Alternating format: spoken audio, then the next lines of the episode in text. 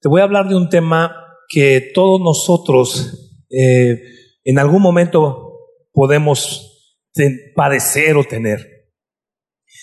Se cuenta la historia en Estados Unidos de una mujer que se metió a su casa cuando tenía 31 años de edad y no salió de su casa hasta que cumplió 61 años de edad. Estuvo 30 años metida en su casa.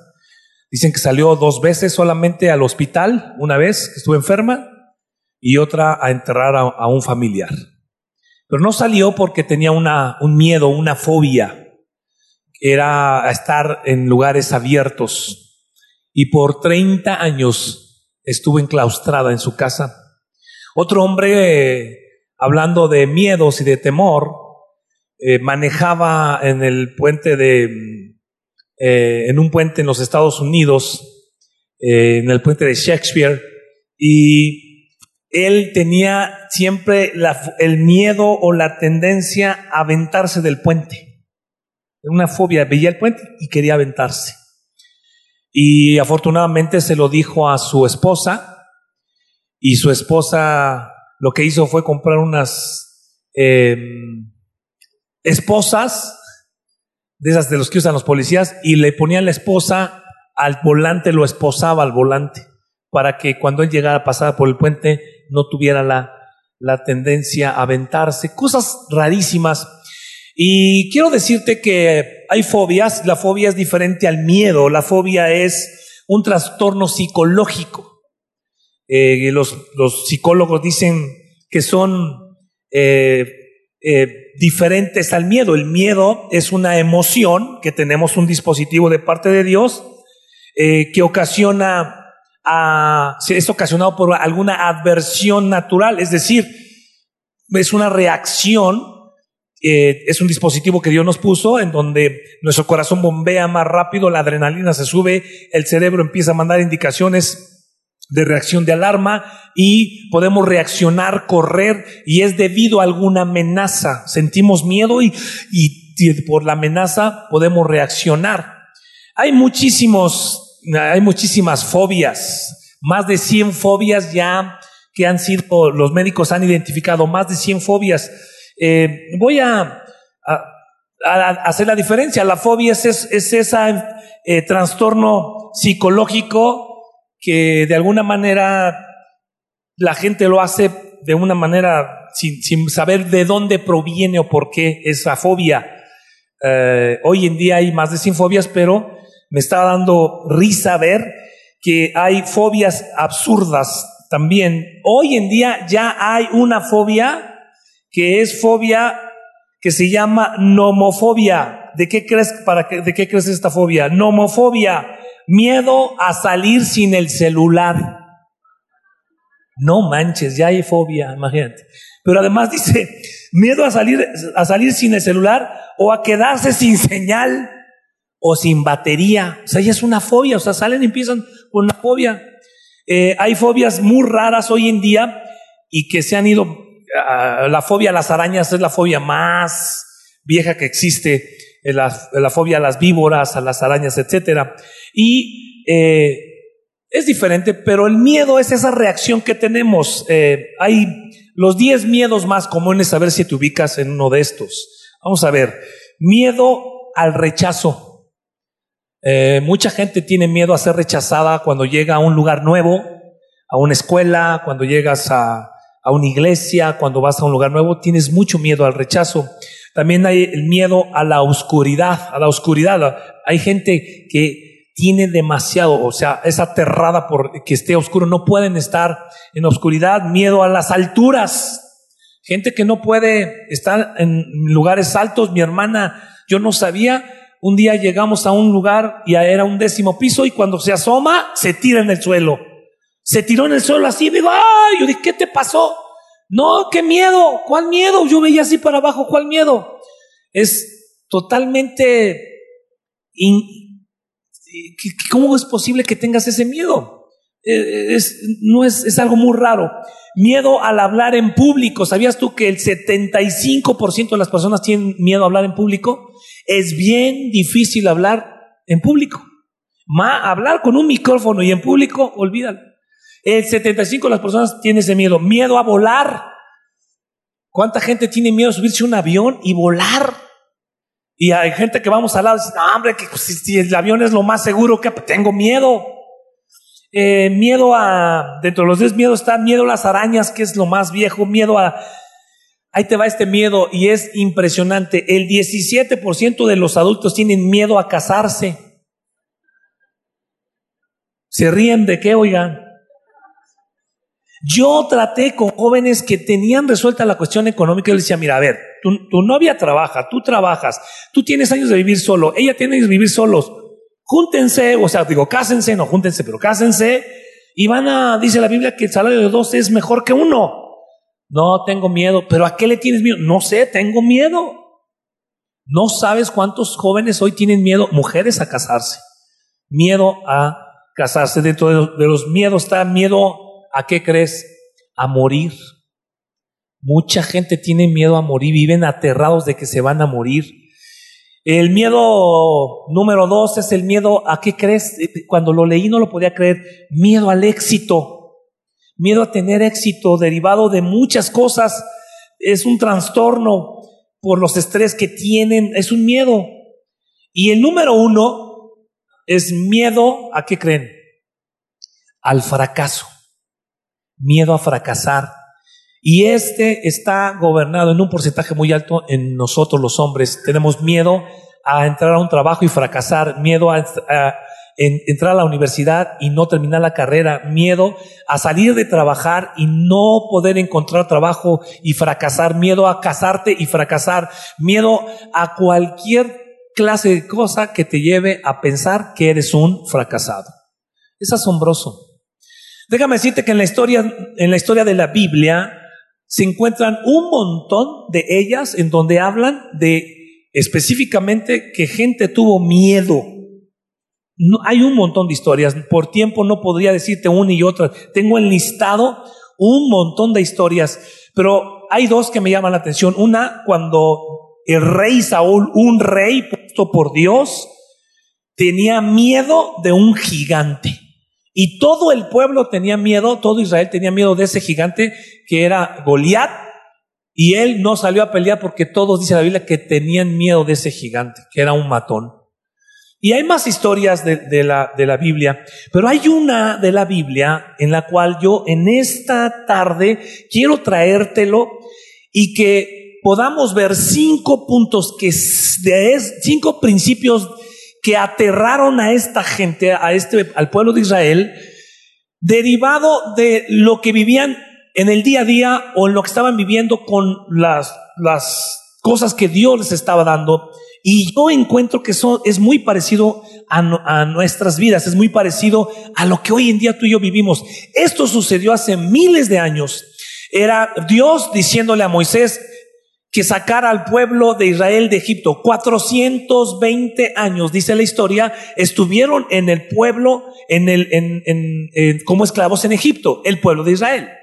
420 años y un día el Señor levanta a un libertador llamado Moisés y le dice, saca al pueblo, ve con el faraón y, el, y dile que van a salir de Egipto. Y el faraón se pone, la historia es muy larga, y para hacerla más corta y muy sencilla, simple y sencillamente manda 10 pestes terribles que a los israelitas no los tocó ninguna de las pestes. Después, posteriormente, salen de ahí, va detrás de ellos el faraón, se abre el mar rojo para ellos, pasan en seco, el mar cae sobre el faraón, sobre su ejército, tienen una victoria increíble, Dios los lleva en el desierto, Dios los saca con milagros asombrosos y llegan a, un punto en donde dice Dios, deténganse porque aquí está la tierra que les había prometido, escuche bien, Abraham, Isaac, Jacob, a las doce tribus de Israel y de ahí a toda la descendencia hay una tierra para ustedes que se llama Canaán,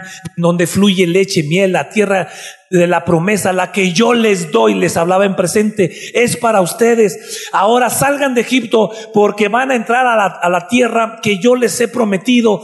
Listos para entrar, se paran ahí. Dicen muchos historiadores que eran cerca de dos millones de personas. Otros dicen que eran tres millones que salieron de Egipto. Yo digo 2.5 y no estoy con ninguno de los dos.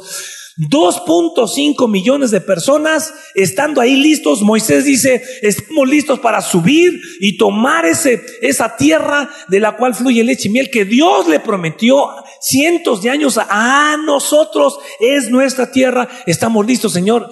Y entonces Moisés saca el, el, plano de la tierra, el mapa, y les dice, a ver, necesitamos ir a investigar esta tierra para saber cómo llegar a ella. ¿Y qué creen? Moisés le llama y le dice a las doce tribus de Israel, tráiganme o mándenme a su mejor hombre, a un príncipe de cada uno que represente a cada una de las, de las tribus de Israel y mandan a doce jóvenes príncipes para que vayan a espiar, a investigar cómo está esa tierra de la cual fluye leche y miel para ir y tomar posesión de ella porque llegamos, estamos listos, salimos de esclavitud y ahí está la tierra prometida que Dios les ha dicho una y otra vez. Pues sorpresa porque los espías van investigan, espían la tierra y regresan con un terrible reporte diciendo, señores, nos encontramos con gigantes. Ahora la Biblia nos especifica que fueron de los dos espías, diez que dijeron un reporte negativo. Este reporte negativo es horrible. Así es que hoy, en esta tarde, vamos a ver, si me ayudan en el PowerPoint, vamos a ver cómo podemos, a través de este ejemplo de la Biblia, cinco principios, cómo podemos vencer el miedo, el temor. Así es que vamos a leer. Siguiente, vamos a ver, cuando salimos de Oreb, aquí está la narrativa, esta historia está narrada en dos partes y la segunda en dos, en dos lugares en la Biblia. En Deuteronomio la vuelven a narrar un poco más sintetizada y es esta parte, Deuteronomio capítulo 1 en el verso 19. Dice así, cuando salimos de Oreb, anduvimos todo aquel grande y terrible desierto que habéis visto por el camino del monte Amorreo, como el Señor nuestro Dios nos lo mandó y llegamos hasta Cades Barnea. Siguiente. Sigue narrando diciendo, entonces les dije, habéis llegado al monte del Amorreo, el cual, atención, el Señor nuestro Dios nos, nos da, atención, si te das cuenta, está en presente, no dice les va a dar, nos da, es decir, Dios ya la había entregado. Y no solamente le dice nos da, sino les dice además algo interesante, que no, que les afirma lo que está pasando en este momento. Dice, mira, el Señor tu Dios, Jehová tu Dios, te ha entregado, o sea, ya estaba entregada la tierra. Sube y toma posesión, sube y toma la posesión de la tierra que ya te entregó Dios. Y el Dios de tus padres, como te ha dicho, no temas, sube, toma posesión, no temas, les dice, y no desmayes, es decir, no pierdas fuerza, es decir, esfuérzate, no temas, les dice esta parte, atención.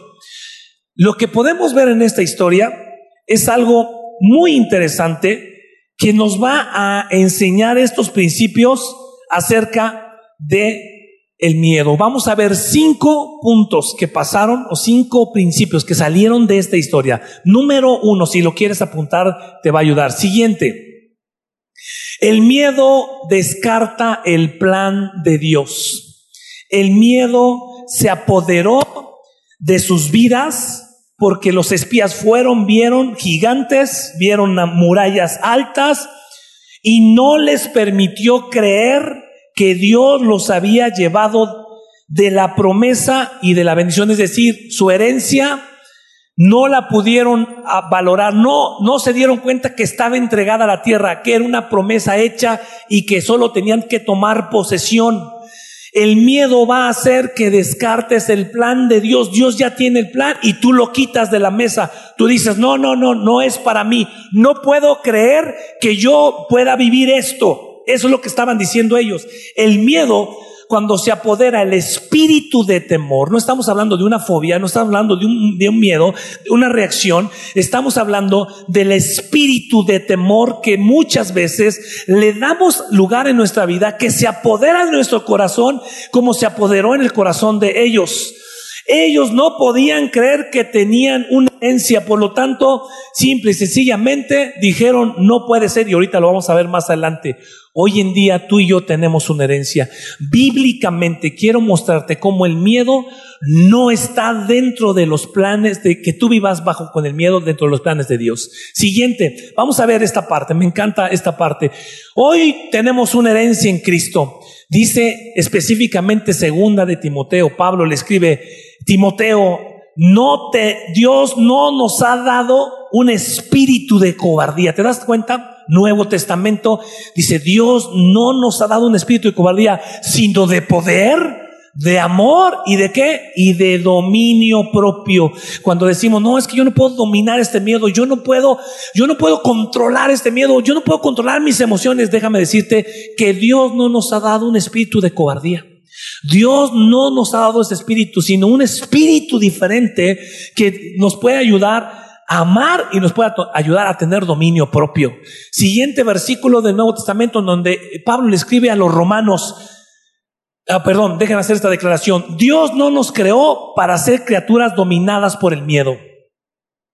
Tú y yo no fuimos creados para ser dominados por el miedo. Absolutamente. La gente piensa, bueno, la verdad es muy normal que los cristianos tengamos miedo, es normal. Pues tengo miedo y sí, sí le creo a Dios, pero le creemos a medio, le creemos eh, un poco, sí, pero descartamos la promesa, descartamos lo que Dios nos prometió y decimos, no, no, es, es muy difícil porque realmente eh, pues está difícil creer. Siguiente, vamos a ver entonces otra promesa Romanos capítulo 8, verso 15 dice, pues no habéis recibido, tú y yo no recibimos el espíritu de esclavitud para estar otra vez, ¿en qué dice?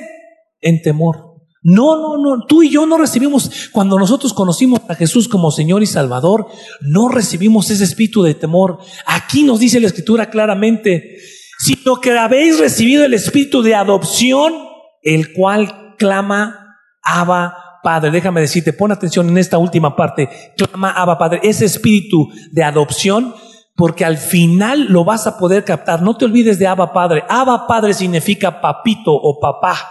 Papi.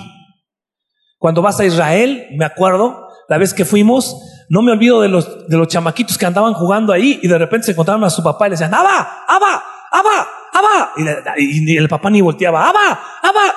Yo dije, entiendo, entiendo eh, israelí. Porque decía, Abba, Abba. Y ya después volteó el papá le está diciendo, papi, papi, papá, papá.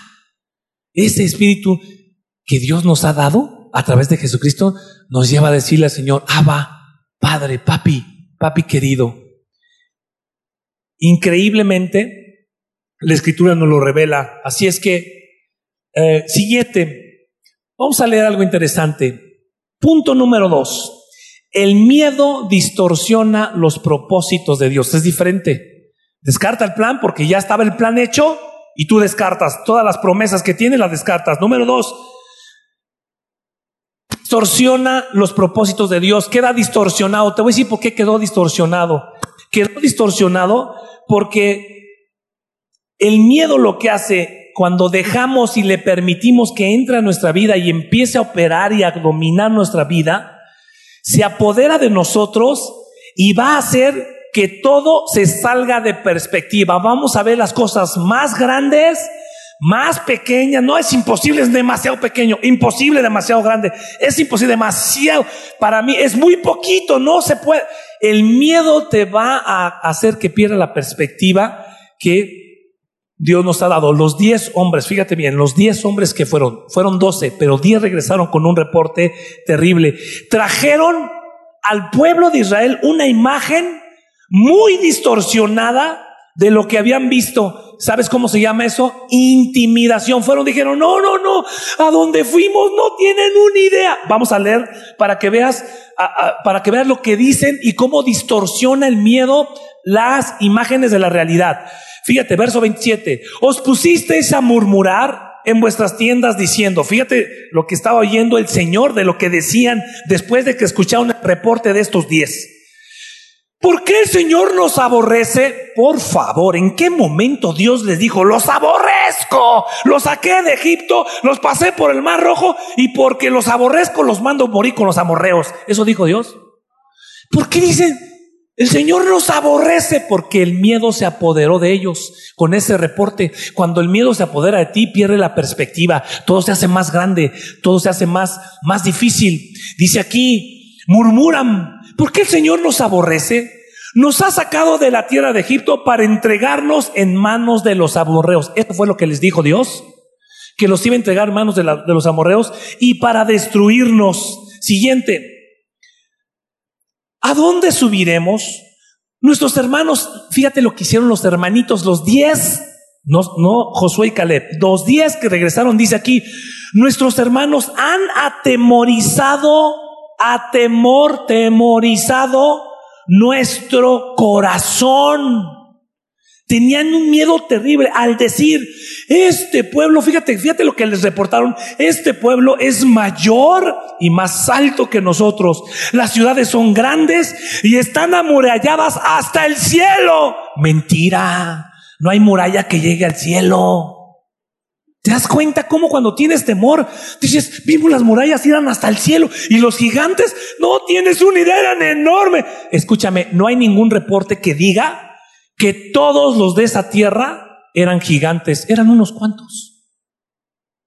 Eran unos cuantos y ellos reportaron, son gigantes, todos, todos, y las murallas hasta el cielo. ¿A dónde estaban? Al cielo llegaban. ¿Has hablado con gente así? ¿Y sabes por qué es? Por el temor.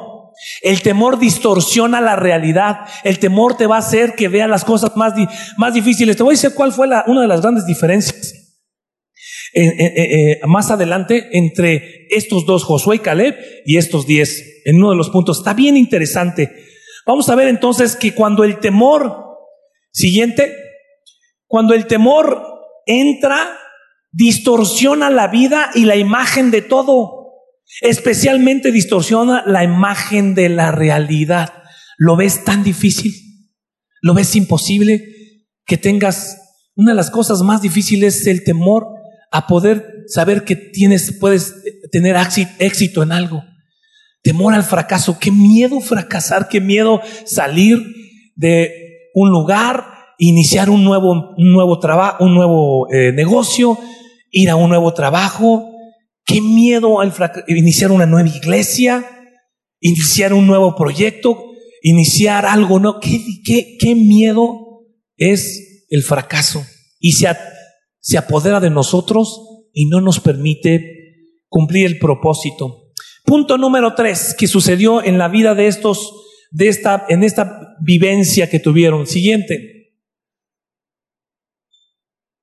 El miedo controlará todo lo que está tomando lugar en tu vida y lo destruirá. ¿Sabes qué? Estos vinieron, el miedo les tomó tal control de sus vidas que una de las características también que hay en el del miedo en este punto es que el miedo va a contaminar a otros. Todo lo que toques se va, se va a llenar de miedo. Estos diez de los espías llegaron y empezaron a contaminar a todo el pueblo. Escucha bien esto, los diez hombres, estos diez hombres contagiaron de miedo a todo Israel y determinaron el destino de toda una nación. Cuando tú tienes miedo vas a contaminar, vas a hacer que toda la gente que esté a tu alrededor tenga miedo, miedo al fracaso, miedo a, cualquier temor que tengas en tu vida, lo vas a hacer, tú, lo que tú toques, el miedo lo va a contaminar. Y más gente va a tener miedo. Mira, uno de los anuncios, hay, un, hay unos anuncios en, en Estados Unidos que yo odio. Y se lo dije a mi esposa y creo que nadie se había dado cuenta de este tipo de, de, de, de, que tiene un, tiene un espíritu de temor detrás de ellos, esos anuncios. En los Estados Unidos todo está asegurado. De todo tienes que tener seguro. Seguro de tu casa, seguro de tu coche, seguro de tu perro, seguro de, seguro de, sí, seguro de, de todo tienes, seguro médico, seguro de muerte, seguro de, de todo absolutamente. Contra todo hay seguros y contra todo te aseguras porque, ¿sabes por qué? Porque cada anuncio que estás viendo, el fútbol, el básquetbol, el béisbol, sale un tipo con una jeta horrible y dice así, se pone así, dice, soy la mala suerte. Y entonces empiezas a ver en el anuncio todo lo que la mala suerte hace contigo. Está uno haciendo su comida y se le incendia su, su, y, se le, y se le quema su casa. Y alguien dice, ¡Eh! tengo que asegurar mi asador porque es y te meten un miedo, se le cae un, árbol al carro, se le, se le atraviesa y la mala suerte le hace todo. La, la motocicleta se la roban y sale un anuncio y otro anuncio y soy la mala suerte. Un día le dije a mi esposa, ese anuncio es para meter miedo a mi vida porque yo no tengo seguro.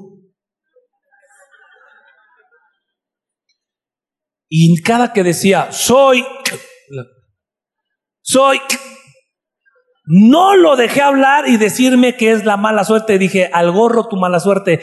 Porque te voy a decir una cosa, dentro de los principios que estamos viendo podemos ver que el miedo se contamina, se contagia. ¿Quieres, quieres hacer? Mira, ahorita te puedo contagiar yo de miedo. Tengan cuidado porque a la salida me dijeron que hay un tipo que, que si o no te da miedo. Es más, ve a una reunión y dile fuego y rájale y fuego. ¿Dónde? Aquí traigo un fuego en la boca. Hazlo y verás, usted, bueno, no lo hagas mejor. Pero es, el miedo se, se pasa muy fuerte y nosotros somos los agentes. Diez de los espías trajeron con ellos, y escúchame, no solo vieron, escucha lo que te voy a decir, eso está buenísimo, no solo vieron a los gigantes, se trajeron a uno de ellos. Lo llevaron al campamento. ¿Sabes cómo se llamaba ese gigante? El gigante del temor, porque dice, nos dijeron y nos atemorizaron. ¿En dónde? En dónde hablaban en las tiendas. Se no solo vieron los gigantes, se trajeron a un gigante y lo metieron a las tiendas y lo metieron al corazón de la gente que no pudo poseer la tierra cuando Dios les dijo, no teman, estoy con ustedes, vayan, por puro miedo. No hay otra razón que encuentre yo aquí que no fueron sino por temor y miedo de lo que diez tipos reportaron cuando Dios los había sacado y les había dicho lo que tenían que hacer. Eso nos lleva, siguiente, eh, siguiente a esta declaración. El miedo toca lo que tú tocas. Siguiente, vamos a ver entonces, nos lleva al cuarto punto, el miedo no cree en las promesas de Dios. Es diferente a descartar el plan de Dios. El plan de Dios ya está hecho y tú lo descartas. No, no estoy dentro del plan de Dios. No creer las promesas de Dios, eso es lo que hace el miedo. Dios les dijo específicamente qué era lo que tenían que hacer. Vamos a leerlo en el verso 29, si me ayudan en el PowerPoint. Entonces, les dije, fíjate Dios lo que les dice, no temáis ni tengan miedo de ellos. El Señor vuestro Dios, el cual va delante de vosotros, peleará por vosotros conforme a todas las cosas que hizo por vosotros en Egipto ante vuestros ojos. Es decir, escúchame, ya lo había hecho antes. Siguiente, en el desierto has visto que Jehová tu Dios te ha traído como trae el hombre a su hijo, es decir, los llevo en mis brazos por todo el camino que habéis andado hasta llegar a este lugar, pero ni aún así, ¿y qué dice la palabra aquí? Creísteis. ¿No crees?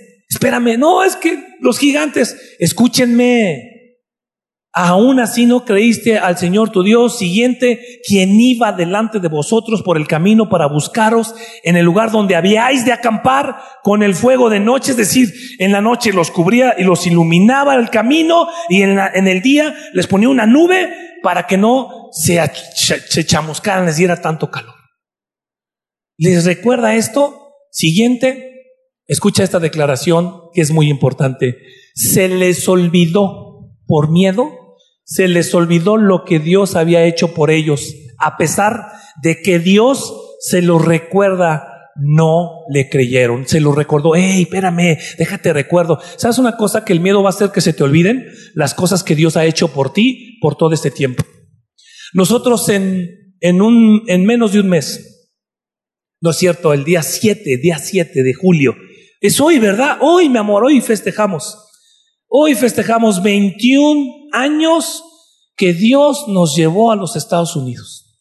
Y no fuimos con ninguna promesa de trabajo, no nos fuimos mojados, no fuimos a un sabático un tiempo, pero no llevábamos promesa de trabajo, no llevábamos más que, Señor, aquí estamos. Y el otro día caminando mi esposa y yo hablábamos y le decía, mi amor, llevamos 21 años, le decía yo, el 7 de julio cumplimos 21 años que Dios nos llevó y mira todo lo que nos ha bendecido, no nos ha hecho falta nada y Dios nos ha guardado y nos ha librado. Si tú tienes temor y miedo, va a ser que se te olvide lo que Dios ha hecho hasta hoy en día por tu vida. apunta, yo, yo te invito a que apuntes, hoy te sientes antes de dormir y apuntes todo lo que Dios ha hecho por tu vida, todo lo, todas las bendiciones y que no se te olviden, porque aunque se las recordó, ellos dijeron, no, qué miedo, hay gigantes. Pues si les está diciendo Dios, qué interesante ver cómo el temor toma control de las vidas y no nos permite eh, hacer cumplir y creerle a Dios. Siguiente, vamos a avanzar. El temor es el punto 5, es el último. El temor es, aquí está la parte central de este mensaje que a lo mejor nunca has escuchado, es teológico esto. Si nos metemos a estudiar las cuestiones, vamos a ver que el temor es desobedecer a Dios. Y abróchate más adelante el cinturón porque cuando hablemos positivamente de este principio, vamos a ver algo muy interesante. Pero el temor es desobedecer lo que Dios nos ha dicho. Vamos a leerlo ahí mismo en el capítulo 26, en esta historia siguiente. Vamos a ver qué dice, sin embargo, pon atención en esto.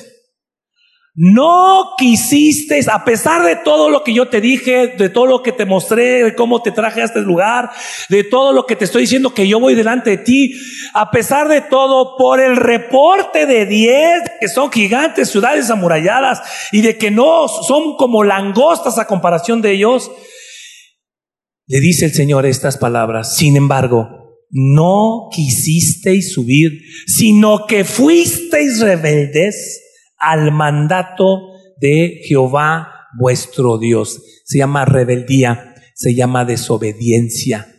Bíblicamente se llama cuando tú le das lugar al temor y dices y opere, dejas que opere el espíritu temor en tu vida y controle tu vida, estás desobedeciendo el mandato de Dios. Y más adelante vas a entender otro principio muy interesante. Nosotros podemos ver cómo esos, esos hombres no pudieron recordar todas las veces que Dios les dijo, no teman, no desmayen, yo voy con ustedes. Y hoy en día, escúchame, en la palabra siguiente, ¿por qué Dios nos dice que es una desobediencia? Déjame decirte, te doy una noticia, a lo mejor no lo sabías. ¿Sabías tú que la Biblia dice la palabra o la frase no temas, dos palabritas, no temas 365 veces. ¿Sabes para qué? Para que entendamos que si tememos, no estamos haciendo lo que Dios nos dice que hagamos. 365 veces alguien dijo que son 366, alguien se puso a contarlas. Yo personalmente no las he contado, pero esa persona que la contó asegura que Dios nos da una para cada día del año. 365 veces dice, no temas, no temas, no temas, no temas, déjame te leo.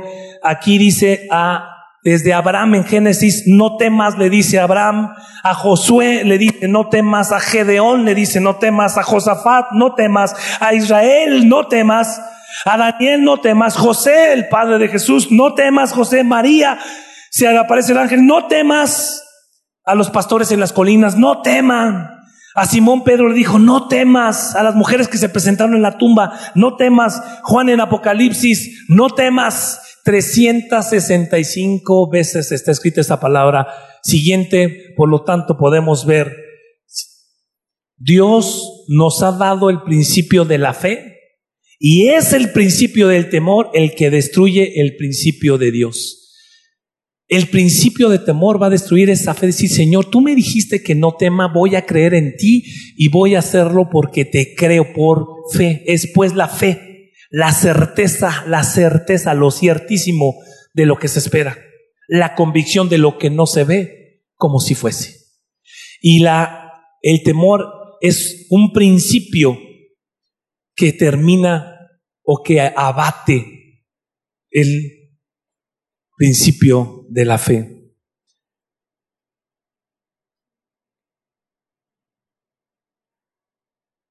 Las consecuencias, ¿sabes cuál fue la consecuencia de este, de no creer y la consecuencia de tener temor? Fueron 40 años en el desierto. Toda esa generación que no quiso subir y que desobedeció, nunca pusieron un pie en la tierra prometida. ¿Sabes quiénes fueron los que entraron? Sus hijitos. Murieron esos, esos hombres a los cuales Dios le dijo, suban, no tengan temor, yo estoy con ustedes. Y vagaron 40 años en el desierto, peregrinaron sin rumbo y sin significado. Te voy a decir algo, cuando nosotros dejamos que el temor invada nuestro corazón y nuestra vida, no vas a tener rumbo, vas a vagar, vas a ir, le vas a dar y le vas a dar y pueden pasar años y años y años teniendo el mismo temor. Qué miedo tuve, qué temor tuve.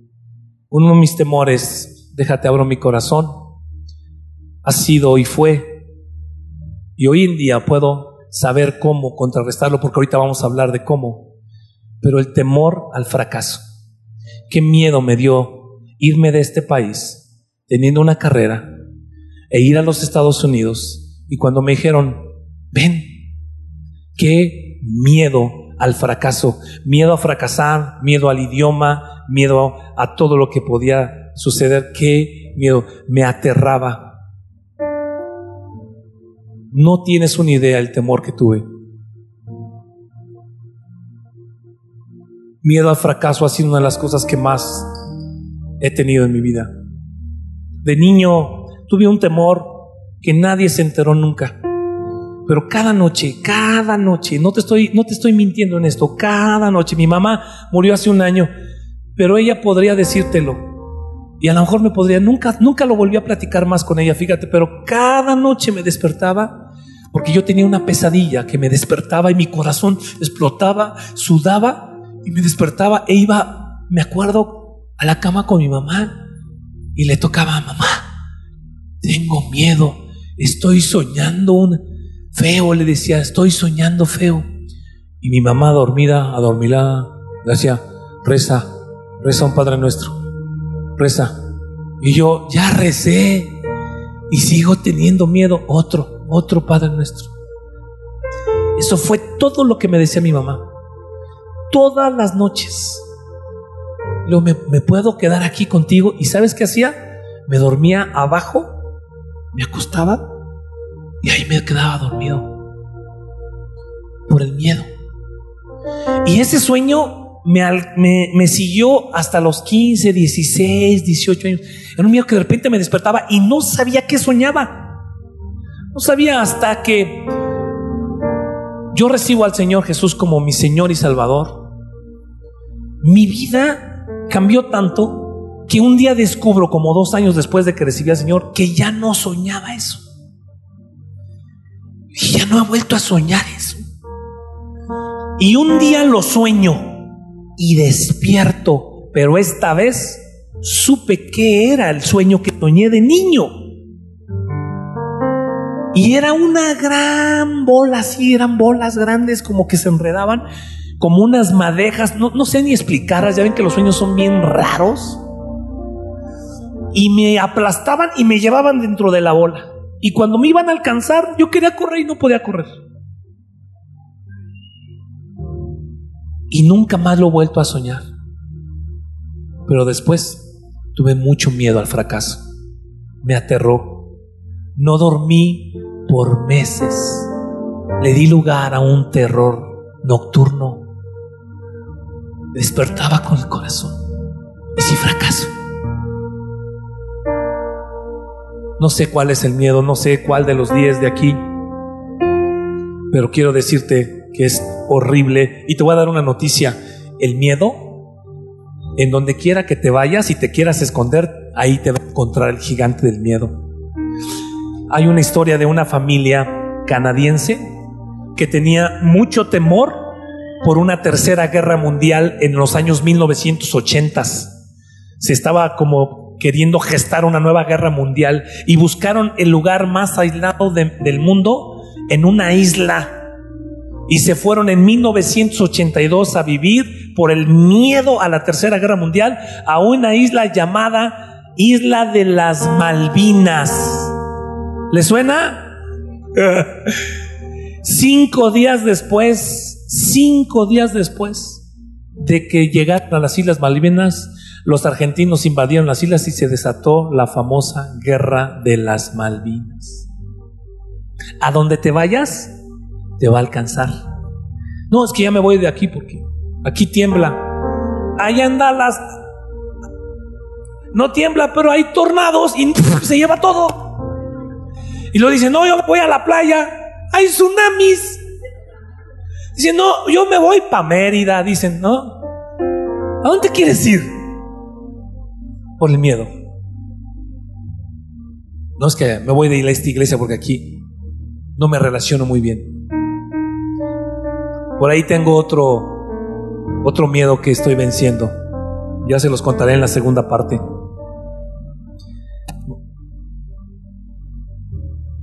El espíritu el siguiente, el espíritu de temor puede impedir que Dios haga lo que quiere hacer con tu vida. Tú quieres fracasar, quieres no cumplir el propósito de Dios, dale lugar a, ese espíritu de temor que te gobierne. Ahora tú me dices, Hugo, siguiente, qué bueno que estás hablando todo esto. Yo siempre yo decía, ¿quién me ayuda a salir de este miedo?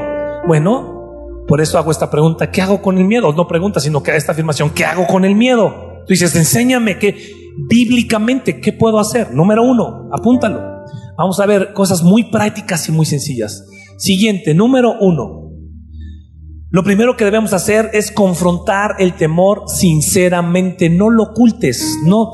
Lo que podemos hacer es que pregúntate, ¿qué es lo que te hace sentir temor? Sé honesto. Sé sincero, sé sincera. A veces somos, creemos que si digo eso soy débil. Pero tan padre de poderle decir a, tu esposa, a tu esposo, es que yo tengo miedo de esto, tengo miedo a morirme, tengo miedo a, una enfermedad. Hay gente que vive con un temor terrible de, qué va a pasar. Oh, en la tierra se va a acabar el mundo temor que te mete en las noticias, que te mete... Sé sincero y confróntalo. Y tengo este temor, tengo miedo. Yo le dije a mi esposa el otro día, se lo voy a confesar, no voy a esperar hasta la otra vez. ¿Lo quieren saber o no? En la primera y en la segunda no se los dije, ¿eh? Entonces ustedes son exclusivones. Un temor terrible y ya es un temor ¿eh? que me gobierna y empiezo a sudar, a estar en una reunión con puros gringos y no entender lo que me preguntan. Llevo 21 años en los Estados Unidos y de repente me hacen, y yo, yes, me dicen, yes, le digo, no, no, oh, Chihuahua, pues ¿qué, ¿qué quieren que conteste? Porque no, como no, me preguntan algo así, estoy ya de cuenta comiendo mi carne en las es un miedo. Empiezo, le digo a mi esposa, ya no quiero. Vamos a, no, no quiero ir. Vamos, no, no quiero ir. yo le dije, te quiero confesar algo. Me da pavor que alguien me pregunte y no le entienda. Cuando yo entiendo ya muchísimo inglés, digo, llevo 21 años, pero es el miedo el que me agobierna. ¿Me están siguiendo? Estoy el otro día ahí en el club, fuimos a un gimnasio y, y en el vapor, un gringo Nunca hablo con nadie, me pongo la toalla así. En el vapor me pongo la toalla así. Y salgo así, me levanto y no hay nadie. Porque pues, la gente en el vapor platica, ¿no? Y me dicen, ahora es tomorrow. Y yo, le hago, what? Ahora es tomorrow, right? Y yo, sorry, I have problems with my ear. Tengo problemas con mi oído. Y sabes que sí le entendí, pero empiezo a sudar. Mira, estoy contando, te lo estoy sudando. ¿Estás siguiendo? Y yo le dije a mi esposa, tengo, me da, me da digo, quiero acabar con él, porque sabes que se hizo un, como un trauma. Cuando yo realmente a veces contesto, digo, me está diciendo esto, pero yo dudo, porque el temor me hace hacerme ver que no entiendo nada de inglés. ¿Me están siguiendo? Luego mi esposa me dice, mira, cuando discutes hablas re bien entiendes re bien. Para pelear eres bueno en inglés. No, no, digo, no, no, what, is your problem? Eso sí lo digo muy bien. Ya me pasé. A ver, vámonos. Entonces confrontemos nuestros temores. Siguiente, número dos, muy fácil. Escúchame, esta es la parte positiva de la teología de desobedecer es un pecado. Déjame, te digo algo, perdón, desobediencia es algo en contra de Dios. Confiésalo como un pecado. ¿Cómo, ¿Cómo me estás diciendo eso? ¿Por qué me estás diciendo que es un pecado? Mira, si Dios dice en la escritura que no temamos 365 veces y nos dice no temas y estamos temiendo, Él te dice, nos dice no temas y estamos temiendo, estamos desobedeciendo. Debemos expresar expresamente decidir obedecer la voluntad de Dios. Cuando Dios nos dice no temas y tú desobedeces, la desobediencia es un pecado. Él te dice, no, no temas, no temas, no temas, no temas. Y tú dices, pues sí, pero qué difícil, ¿no? Bueno, siguiente. Vamos a ver número tres. Apropiate de las promesas, de las promesas divinas de la palabra de Dios. Dices, ay, pues eso no es nada nuevo. Eso, escúchame, no se trata solo de repetir como perico, de que la tomes como una promesa porque es su palabra. Él te dice, no temas, esto es Señor, esto es mío. Y empieza, mira, no de una manera religiosa, pero sí escríbelo. Si no eres bueno para memorizarlo, escríbelo en un cartoncito, ponlo en el espejo de tu, de tu baño y léelo en las mañanas. Y cuando venga un temor y empiece a gobernarte ese espíritu de temor y ese temor que tienes que no sé cuál es en tu vida, empieza a declarar las promesas. Me encanta, está Deuteronomio capítulo 31, verso 6, Salmo 27, 1. Estas son algunas, solamente son 6. Proverbios 3, 25, apunta las Proverbios 29, 25. Isaías 41, 10, Salmo 118, 6.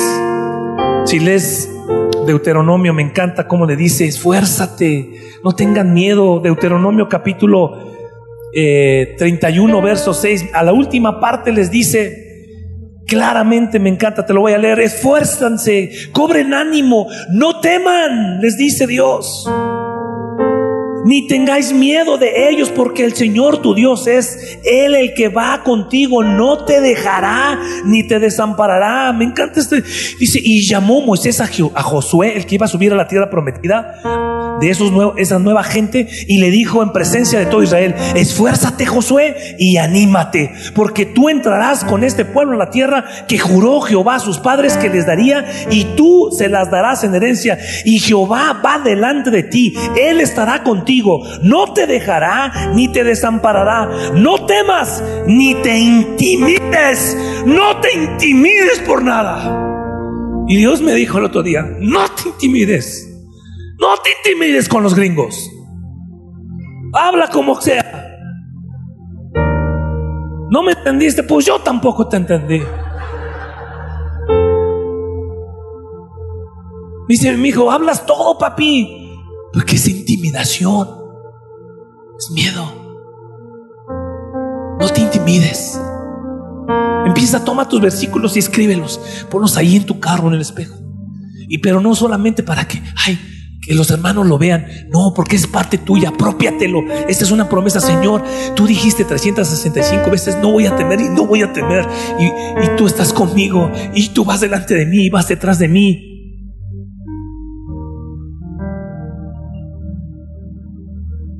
Cuatro, cultiva una relación más estrecha con Dios. Relacionate más con Dios. ¿Sabes cuál fue la diferencia entre, escuchen esto, ¿saben cuál fue la diferencia entre los 10 que regresaron con ese mal reporte y dos, Josué y Caleb? ¿Sabes cuál fue la diferencia? La diferencia es que cuando tú lees la Biblia, yo te puedo mostrar uno y otro versículo con donde dice, por cuanto a Josué y Caleb, fíjate lo que dice, me lo sé de casi de memoria, en cuanto a ellos tuvieron un espíritu diferente y en cuanto a, Josué, que siguió fielmente, léelo ahí mismo en Deuteronomio está, siguió fielmente a Dios, era un hombre que decía, no Señor, Señor, yo creo en ti, yo, yo, quiero ser fiel a ti, no a los gigantes. ¿Sabes cuál fue la diferencia? Ahí te va, ¿cuál fue la diferencia? Que Josué y Caleb, cuando vieron a los gigantes, porque los, los dos se fueron, ellos, escúchame, estuvieron en la misma ciudad, vieron las mismas murallas y vieron los mismos gigantes, los doce, pero diez regresaron con ese reporte. ¿Sabes por qué? Porque los diez compararon a los gigantes con ellos mismos. Josué Caleb dice la Biblia que siguieron fielmente a Dios, que creyeron fielmente a Dios. Y ellos no compararon a los gigantes con ellos mismos. Ellos compararon y cuando vieron a los gigantes, Josué, yo creo que estaban juntos, yo me imagino, y Caleb dijeron, ¿ya viste a los gigantes? ¿Ya los viste? ¿Grandes son? Sí, pero están re chiquitos porque nuestro Dios es mucho más grande. Ellos compararon a los gigantes con Dios, no con ellos mismos. Ellos trajeron el reporte decir, sí podemos. Me de memoria esto porque lo he predicado otras veces. Josué y Caleb callaron al pueblo y dijeron, cállense, cállense, no blasfemen contra Dios, no digan eso, vamos, subamos luego, porque más podremos nosotros que ellos, porque nuestro Dios nos ha dado esa tierra, Él es grande y poderoso. Ellos, ellos tenían una relación más estrecha con Dios, sabían quién era su Dios, sabían que era tan grande, más grande que los gigantes, más grande que las murallas que llegaban al cielo. Esa es la diferencia. ¿Por qué te digo, oh, eso de cultiva una relación más estrecha con Dios? Es, Señor, voy a conocerte más, voy a leer más tu palabra, voy a intimar contigo. Y por último, siguiente. Ellos ya son como mis actores desde la mañana. ¿Qué es lo? ¿Te has puesto a pensar qué es lo opuesto al temor? ¿La qué? La valentía. Gracias. ¿Qué es lo opuesto al temor? El ánimo. ¿Qué es lo opuesto al temor? El valor. El valor. ¿Qué es lo opuesto al temor? Confianza. Me encanta que me contesten mal. Y los maestros nos gusta que cuando preguntamos digan puras cosas que no son, porque tú dices, yo tengo la respuesta correcta. ¿Sabes cuál es lo opuesto al temor? Bíblicamente, no. Los psicólogos dicen que bíblicamente. ¿Estás listo con el cinturón abrochado? Siguiente. La respuesta al temor o lo opuesto al temor es el amor. ¿De dónde lo sacaste? De la Biblia las declaraciones de la escritura que el Señor nos dejó para ti, para mí. Es de nuestra herencia. ¿Quieres leerlo junto conmigo? Siguiente, este es el último versículo y lo último que voy a compartir contigo. En el amor, dijo primera de Juan, el discípulo que era, el discípulo de qué? Del amor dice, en el amor no hay qué, sino que el perfecto amor echa fuera qué el perfecto amor de Dios echa fuera el temor. Señor, me ha faltado saber cuánto me amas. Porque aquí dice, ¿de dónde dice aquí? porque el temor lleva en sí castigo. Fíjate, el temor ya lleva en sí castigo, sufrimiento. De donde el teme no ha sido perfeccionado en el amor. Es decir, Señor, si yo he tenido temores, es porque yo no me he dejado amar como tú me amaste desde el principio. Abba Padre, por eso les dije que se acordaran de este versículo. Porque Dios no nos ha dado un espíritu de cobardía, sino de poder, de amor y de dominio propio, el cual nos lleva a decirle, papi, Abba, Abba. Y ese es para mí lo más valioso que hoy podemos tener. Termino con esta historia de un predicador de los años 1940 que escuché, que dice que él jugaba con su hijita a ser el oso y a espantarla. Se, ponía con su hijita y le decía, ¡ah! Soy el oso. Y la niñita corría, su hijita, ¡ah! Soy el oso. Dice que un día se pasó de un ápice de espantarla. Llegó un momento que ¡Ah! ¡Soy el oso feroz! Dice que la niñita se puso en una esquina, se tapó la cara. Volteó a verlo. Le dijo, tú eres mi papá. Se echó a sus brazos, dijo, y a ti no te tengo miedo.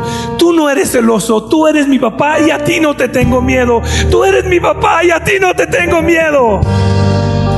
¿Cuántas veces, cuántas veces hemos ido nosotros a los brazos de sí, Señor? Tú eres mi papá. Y es por eso que no tengo miedo. Porque tú vas delante de mí, detrás de mí estás conmigo y me has dicho que no tenga miedo, no temas, no te desmayes, no te desanimas, anímate, no te dejes intimidar. Tú eres mi papá y a ti no te tengo miedo. Y lo abrazó y se fue a los brazos de su padre. Cierra tus ojos. Quiero que cantes con nosotros esta canción, que es una de mis favoritas.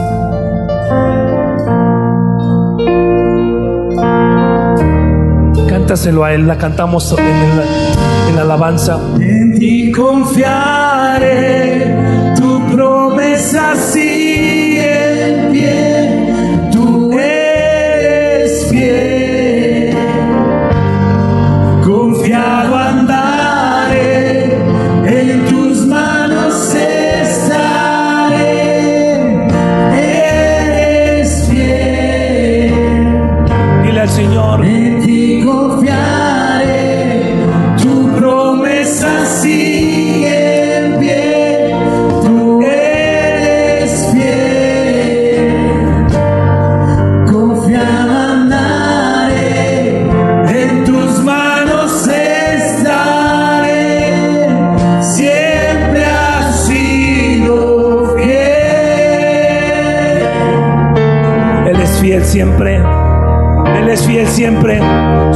promesas están para nosotros. El amor echa afuera todo temor. Recibe hoy el amor de Abba Padre. El amor, abrázate de Él y dile, Señor, tú eres mi papá y de ti no tengo miedo. Tú eres mi papá, Señor. Yo sé que tú mueves montañas,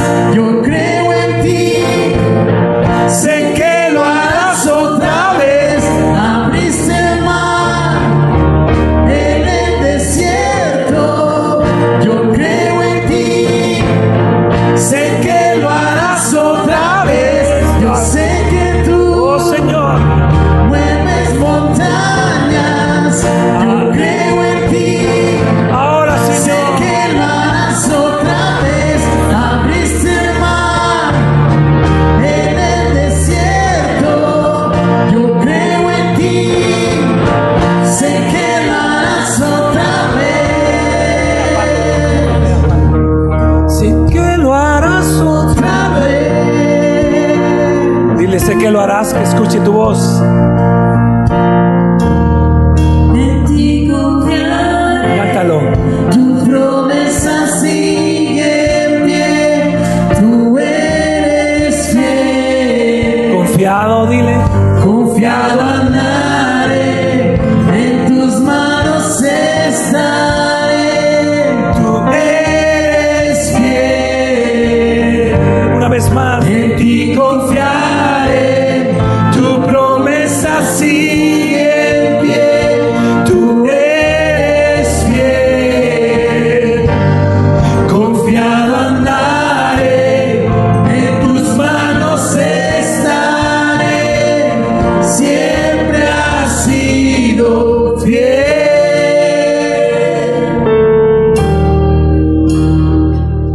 Gracias Señor por tu fidelidad. Si tú eres una persona que viniste hoy por primera vez a esta hermosa iglesia y no conoces a Jesús como tu Señor y Salvador, el Señor que puede librarte de todo temor, hoy es el día que puedes conocerle. Aquí en la salida hay personas que tienen unos letreros especialmente esperándote a ti. Que puedes ir con ellos y se llama atención a los nuevos y decirles qué sigue después de que yo conocí hoy a Jesús. Si alguien te invitó es porque te ama muchísimo para que puedas conocer a Jesús como Señor y Salvador. Quizás has tenido miedo como yo lo tuve por mucho tiempo antes de conocerle, un miedo terrible a saber qué iba a pasar conmigo cuando yo muriera, a dónde me iba a ir, a dónde se va la gente cuando muere. ¿Qué va a ser de mi vida? Cuando nosotros estamos en Jesús, estamos confiados en el amor, el amor que echa fuera todo temor.